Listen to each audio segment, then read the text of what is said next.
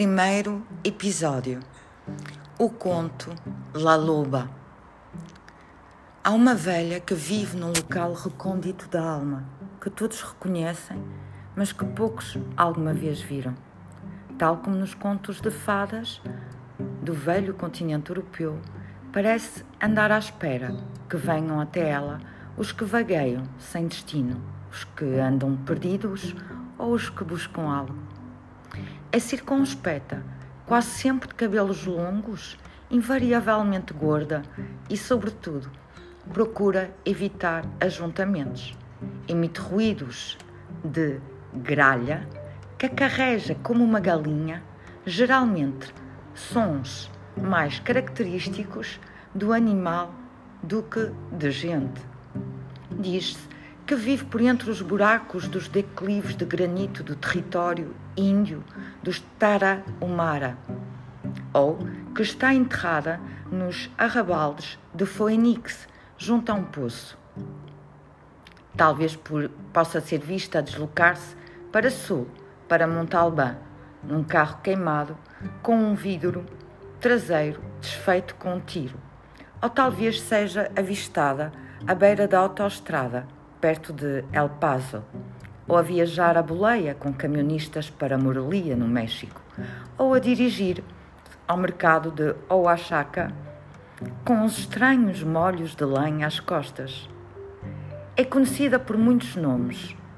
La Oezera, Mulher dos Ossos, La Trapera, a apanha tudo, e La Loba, a Mulher Lobo. A única tarefa de La Loba é de, é de recolher ossos recolhe e preserva, especialmente tudo aquilo que considera em risco de se perder para a humanidade. A sua gruta está cheia de ossos de todo o tipo de criaturas do deserto, veados, cascavéis, corvos, mas a sua especialidade são os lobos. Rasteja, arasta-se e esmiuça tudo o que encontra por montanhas e arroios montanhas e leitos de rios secos à procura de ossos. E, quando recolhe um esqueleto inteiro, quando coloca o último osso na sua posição e a bela escultura branca da criatura se afigura perante os seus olhos, sente-se ao lume e escolhe a canção que lhe cantará.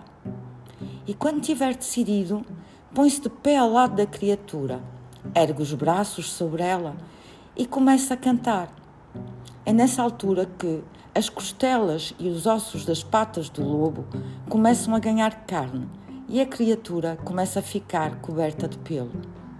La loba vai continuar a cantar e assim, igualmente, cada vez mais a criatura se vai tornando um ser vivo. A sua cauda enrola-se um pouco para cima, peluda e forte.